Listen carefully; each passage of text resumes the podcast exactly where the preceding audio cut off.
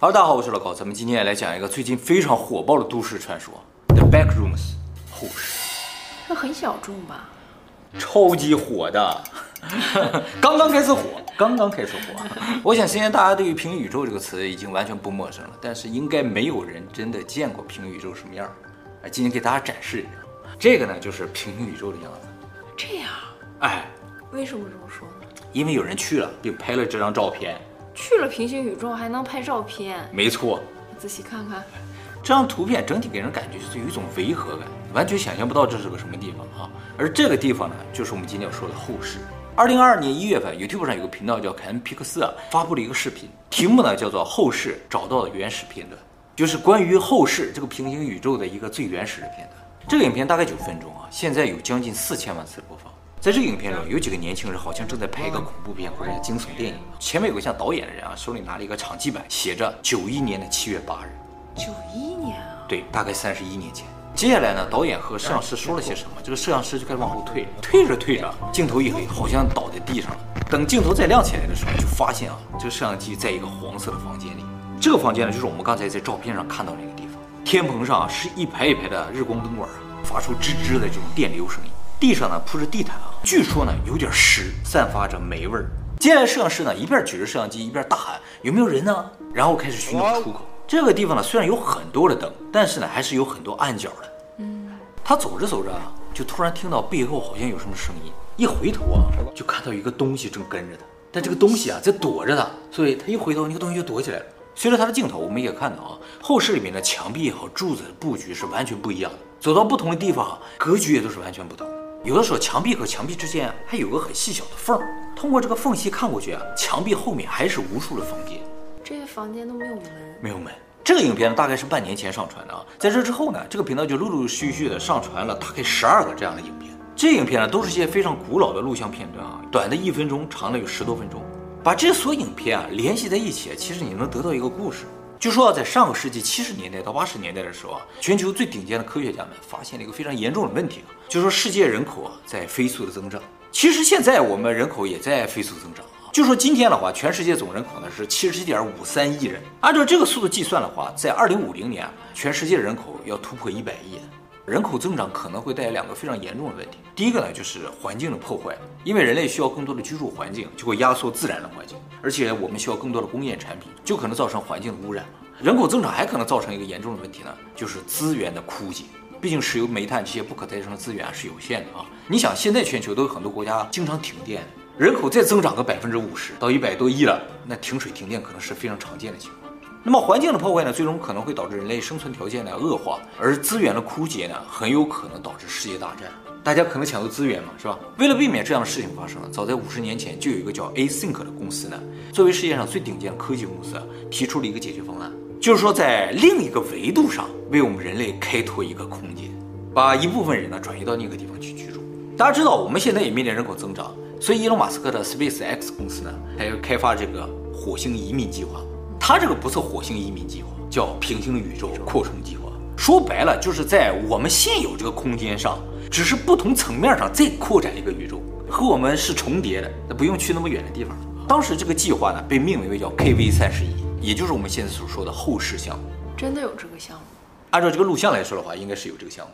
那么这个项目开始之后，一直进展很顺利啊，并且在一九八二年十月五日呢，进行了第一次空间扭曲实验。它如何开辟这个平行宇宙是这样的，就是用强磁场在空间中撕开一个裂缝，从这个裂缝啊扩展出去一个平面。它使用这个技术呢叫低临近磁场扭曲技术。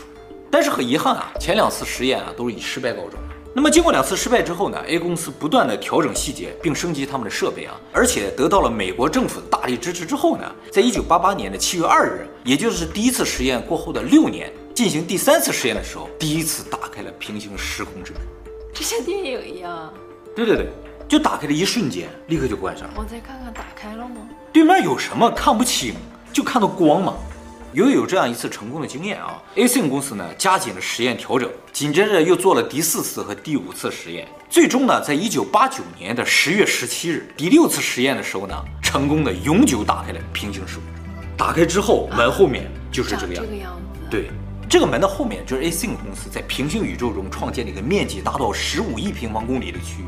这个空间啊是他们设计的，就一打开啊，直接就给设计好了，一下子成型了，全都是房间嘛，大家就可以住在这些房间里面。这个面积大概相当于三个地球的表面积那么大一个区。那就只用来居住。对，只用来居住。没有门。没有门，没有窗，大家都是一些隔间儿一样。而这个地方呢，就是开头摄影师掉进去的地方。他为什么会掉进去？一会儿我们会讲。这个后室被创建之后，起初 Async 公司的科研人员是非常开心啊，因为终于解决了人口问题嘛。但是他们渐渐发现了一些严重的问题啊。第一个呢，就是在后室打开的1989年10月17日下午5点04分，美国佛罗里达发生了里氏6.9的大地震。这个地震呢是历史上真实发生的，造成大量建筑倒塌，并导致270多人死亡，数千人受伤。而且从此之后，Async 公司发现啊，不断有普通市民啊掉到这个后室里面去，就像最开始那个摄影师一样。究竟什么人会落入后室之中？为什么会落入后室之中呢？Async 公司是完全不知道。而这些人一旦掉入后室之中啊，就很难出来，很难出来。对，因为里面面积太大了。而 Async 公司知道的唯一的出口，就是他们打开这个平行时空之门，没有其他出口。你如果掉着离这个地方好几千公里，你怎么走过来？只有这一个门，怎么会从那么远的地方掉进去呢？对呀。他们一开始就完全不知道，他一开始都不知道里边有人，哎，后来发现里边有人，有人啊，就有人掉进去了吗？而且里边啊，像我们刚才看的嘛，都像迷宫一样，根本找不清方向的，所以想找到门是很难的。有时候墙上会出现一个门，但是你过去的时候还是房间，不会是真正的出口啊。由于不断有人落入这个后室啊，所以现实世界的失踪人口就在不断的增加。事实上，根据美国国家犯罪中心的统计啊，美国一九九零年到一九九五年失踪人口确实是在急剧增加，这是真实数据啊。只有美国人才会掉入后室吗？他们的这个实验基地就在美国，别的国家他们也不太清楚。那出不来那个人的录像从哪来？有的人还是能找到出口出来的。这个地方上传的影片大部分都是带出来的录像，还有很多人掉进去根本没有录像。就说当时失踪这些人口很有可能都是掉到后室里面去了，不然的话，为什么失踪人口会急速增加呢？那现在没人掉了？现在减少了。那么这个 Async 公司很快意识到，现实世界和后室之间可能存在某种 bug，把他们连在了一起。有些人呢不通过入口也可以进入，所以啊，他马上组织了一个探索队啊，进入后室开始探索行动。自由进啊？对啊，他们不是有个平行时空之门吗？他们就只能从那个门进，其他进入的方法他们不知道。那他们能找到回来的路？他们进去了，牵一根绳子，绳子，哎，很长的绳子啊。那干嘛要设计成这样的空间？其实他们一开始设计不是这样的。是很正常的，大家都一样，一个独栋一个独栋一个独栋的房子那样的。哦但是，一一生成之后就发现是一个完全平面的，好像又没有隔间的这样一个区域。哎，他们也没想到会是这个样的。那么，Async 公司在打开平行时空之门之后呢，就对于探索后世啊，建立了标准的行为规范啊，其中包括不可独自进入后世。进入后世之后呢，也至少三人一起行动。根据这个准则呢，Async 公司的四名科研人员就组成了一个探索小队啊，进入后世开始了探索啊。他们进去之后啊，发现了一个人的遗体，嗯，像干尸一样坐在地上。这时候就听录像里人说了一句啊：“这个在上次的报告中好像没有，就说明啊，他们上次来的时候没有这个尸体，而且他们不是第一次来了。”后来他们把这个干尸啊搬回到了公司里面，并由这个人都已经要走到出口了，对。但是他看不见出口啊，他不知道周围有出口，并由公司的生物医疗科学专家对其进行了解剖，发现啊，这个人确实已经死了，死因呢是营养不良。但奇怪的是啊，他的器官并没有死亡啊，他的这些活着的器官啊，被一些神秘的菌类包裹着，不仅没有腐烂，而且啊还有功能性，所以有点像僵尸一样。啊，后来知道啊，这个后室里边啊是生活着一些恐怖的生物的，这些生物啊究竟是后室生成的时候自动生成的。还是从地球进去了，不知道。但是地球上没有，有可能是地球进去之后变异的时候变成了这些生物。那也有可能从其他的平行宇宙进去。没错，其实里边有的人啊，有可能都不是我们这个宇宙人，哦，就是其他平行宇宙也掉到这里边去了。而这些恐怖的生物呢，有可能袭击了掉入后室的人之后呢，在他们身上种植这种菌类，就是把我们作为一种营养源，种植他们自己。所以这些人都死于营养不良，就吸收了我们的养分。而这些菌类吸收养分之后呢，可以长到很大，像人这么大，而且能长成人形啊，快速移动啊。再次呢，找到其他的幸存者，就把它抓住之后种上细菌，然后再长成人。哎，是一种菌类生物，不是植物。这有点像那个 SCP。对对对，有点像。是他不是很吓人。还好啊，哎，就他一开始跟着那个摄影师，他的手那么长呀？你是手吗？你认为？现在怀疑他有可能是就是进去的人类被这个植物寄生了之后，吸收了人类的 DNA，所以长成了这个样子。而进去的人越多，这个东西就越多。哦，嗯，所以已经过去三十多年啊，里边可能有很多这个东西了。而且在后来的这个监控中啊，发现这个东西有可能可以模仿人声，来吸引掉入后室里的人。就是你掉进去了，你就自己啊，你很害怕，周围也没有声音，他就突然模仿人说话的声音，就会把你吸引过去，然后袭击。那他是坏的呀？倒也不是坏啊，这是一种自然行为，他会捕食。当然，后世里边的怪物也不只是一个啊，有很多，都不是我们现实世界里存在的生物啊。现在呢，有人对他们进行了分类整理啊，按照他们的威胁程度啊，大概分为八类，从零级到七级。零级呢是完全无害，一级呢是无主动攻击性，但是它可能有刺儿。像刺猬一样，你不去攻击它，你就不会受伤。二级呢属于无主动攻击性的，但有反击能力。第三类呢是有主动攻击性的，但比较弱，就我们一个人也能打得过。第四类呢是有主动攻击性的，实力呢和人差不多。第五类呢是有主动攻击性，而且比人强大很多。第六类也叫非常危险。第七类称为神级，就碰着你就死定了。那么这些微生物都很有特点啊，大家介绍三个很特别的啊。第一个呢是第三号怪物，叫做微笑者，他们有编号的。是等级四的怪物，有主动攻击性，而且和人差不多厉害。他们吃人呢，而且会主动攻击。不过他们也是有弱点的啊，他们非常喜欢光源。所以呢，如果你遇到了这种微笑者啊，你就把你手里的手电筒或者任何发光的东西丢过去，他们就会短暂的被这个光源所吸引，你就可以跑掉。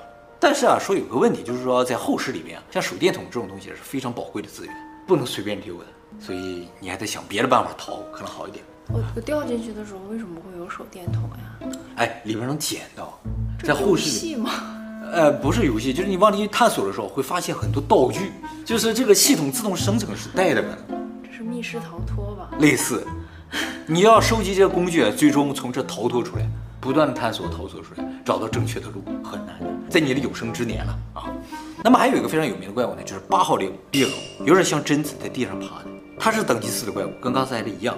它的唾液之中含有病毒啊，人被咬之后呢，三十分钟左右就会僵尸化，变成和猎狗一样的怪物，就变成它了。所以后世中啊，这个猎狗的数量也在不断的增加。都研究这么明白了啊？对啊，这是前人用生命换回来一些重要资料，你不得好好看看？对付猎狗也要利用它的特点啊，就是它时常会发出这种威胁性的低沉的声音，所以你一旦听到这个声音啊，把它躲开就来得及。万一你和这个猎狗啊碰了个正面，你也不要害怕，瞪大眼睛看着对方，然后吓它一下，它会短暂躲避，然后你趁这个机会赶紧跑掉就行。还有个有名的怪物呢，是六十二号怪物，叫蜘蛛魔，等级五的怪物，比人类强大很多。就是一旦被他抓到，你就死定了啊！他们经常会从天棚上突然掉下来，跑得非常的快啊，比人类快很多。但是啊，他们转弯的速度比较慢，所以你要跑的话，就不停的转弯，就把它甩掉了。而且啊，它的记忆力非常差。比如说你跑了几个弯，把它甩掉了，他就忘记他在追你了，你就安全了。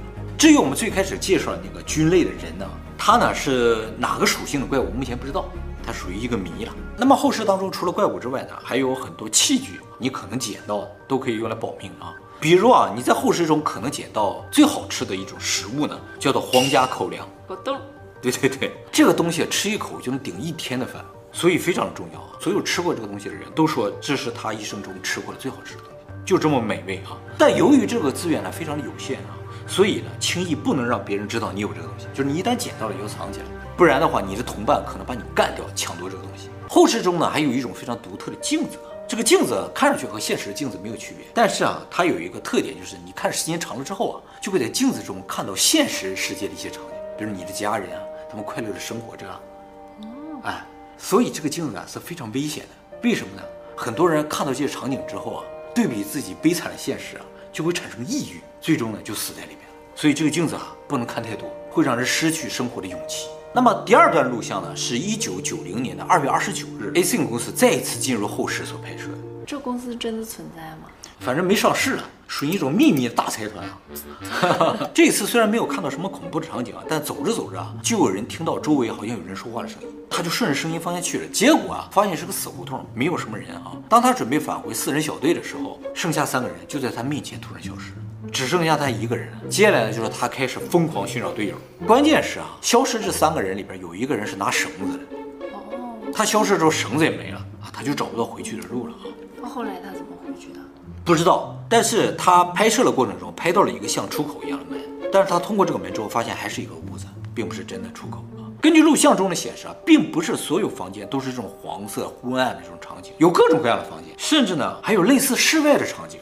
场景，你会一度认为你已经走出来，但是这个世界呢，它就是黑天的，没有一个人的，非常恐怖的。根据录像记录啊，他们四个人进入后室的时间呢，是一九九零年的二月二十九日上午十一点三十六分。但是事实上，一九九零年是没有二月二十九日，就说明后室这个时间，可能有一个完全独立的时间轴，和我们现实时间的时间轴是不一样的。由于这个后室中可能存在危险的生物啊，在一九九零年三月五日的时候，Async 公司呢就在后室的入口这个地方建立了一个前哨基地，并设置了大量的摄像头监视这个房间内部的情况。结果拍摄到了一些巨大生物的身影，明显呢感觉他们在躲避人类的观察。他们在后室安这种摄像头，然后在现实我们的世界里面也能看吗？嗯、他们这个监控站啊就在后室里面。那么，一九九零年五月六号，发现了一个地面上全是坑的房间。在通过这个房间的时候呢，负责摄像的人一不小心掉到这个坑里边去，发现下面啊也是无穷无尽的房间。这就说明什么？后室啊不是一层，而是很多层。那他还能上来吗？能，按顺原路还能爬回来。一开始发现总共有九大层，渐渐的又发现了无数的附属层，还有一些异常层。目前发现的层就上百个，总共有多少个不知道，就说里边究竟有多大，完全不知道。各种各样的环境啊。我们刚才看到那个黄色的房间啊，被称作第零层，也叫做大厅。第一层呢叫做市居区，第二层叫管道梦想，第三层叫电站，第四层叫废弃的办公室，第五层叫酒店，第六层叫熄灯，第七层叫海洋恐惧，第八层叫洞穴系统。每一层呢也都有一些独特的怪物啊、物品，甚至有独自的物理法则。那后室之中呢，还有一个非常恐怖的区域呢，叫做虚空。这个区间里面什么都没有，一片漆黑。落入虚空的人将在无尽的黑暗中无限下落。你在里面也不会死，因为时间也是停止的，就像落入了无间地狱一样的一个过程，没有头的。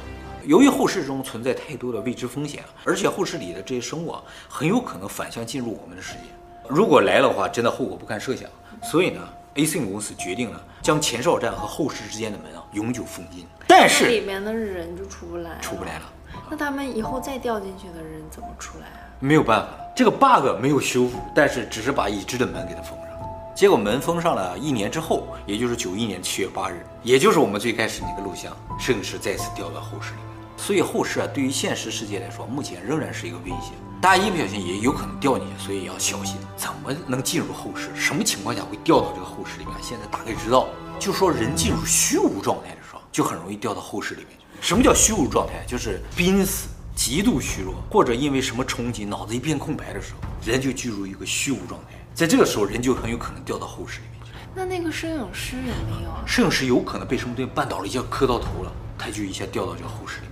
而且这个虚无状态啊，还能够让人们在后世里边的层与层之间进行穿越。这就是目前已知的信息啊。从后世这个圈子的人来看啊，所谓现实世界其实有可能是后世的一个层。哦。哎，只是一个相对来说比较安全的层。我们生活在后世的一个层里，所以我们才能进入后世。也进入其他的层。那么最后，我来给大家讲一下这个后世这个事情的起源。就是在二零一九年五月十二日的时候，Fortune 上呢有一个命名者发了个帖子，说希望大家上传一些令人不安的图像，但是不是那种视觉上不安，而是越看越觉得不安、细思极恐的那种。结果呢，第一个上传的图片就是这张图片。感觉这个图片呢是谁在什么地方拍摄，但是大家又说不出这是个什么地方。你想拍一个同样的照片，你就拍不出来，没门没窗的，细思极恐。当然了，还有别人上传了一些类似的图，比如说这张图片，就是一种违和感。还比如说像这样的，还有类似这样的图片啊。好，说到这儿，大家可能也注意到了，咱们今天讲的这个后世啊，其实就是一个网络创作，根据一个图片创作出来的一个故事，一个宇宙，一个世界。当然不光这一个了，有很多，这只是其中一个。对。它和 SCP 最大的不同就是它处于一个萌芽阶段。这张图片最早是二零一九年出现的，所以到现在也就三年，而 SCP 已经出来十几年，所以大家第一次赶上了一个网络创作的萌芽期。但是 SCP 不是大家都可以去写吗？这个这个也是，也是啊。对啊，你可以根据这张图片来创作你的故事，拍成你的影片。我刚才给大家展示这个 Async 公司的这个影片啊，是一个十六岁的导演创作的。很多知名导演对于他这个影片给出了高度的评价，就是说他这个影片里面融入了很多经典的恐怖元素，不像是一个新手拍的，整个制作也非常精良。那个房间本身是不存在的，不是租用了个场地拍摄的，而是用 3D 画出来的，就跟那个《复仇者联盟》一样的，所以技术水平是非常高的啊。怎么看也不像个十六岁的导演能拍出来的，是吧？啊，感觉像大制作啊。关键是它的播放量也超高啊，就说明它得到了大家的认可。现在这个系列也正在进行，很多分支系列也在其他频道产生了。有人模仿啊，来创作一些分支系列。我刚才不说了，有很多层嘛，你写人就从其他的层开始延伸。你可以根据你的想法去创作一个新的层。你不会创作也没关系，后世的维基百科上有讲解，告诉你怎么创作你的层，它有一个规则。所以感兴趣的观众也可以创作你们自己的后世层，然后拍摄一个相关的影片的话，最近上传估计会很火，你就赶上这一波了，是不是？你想 SCP 都火了多少年啊？所以大家不要纠结这个事情是真的还是假的。哈利波特一样。对，你创造一个自己的世界嘛，是这样一个事情啊。这种模式啊，完全可以考虑。你想想，一张图片就能创造出这么多东西，是吧？你也可以弄张图片，讲讲你的故事啊。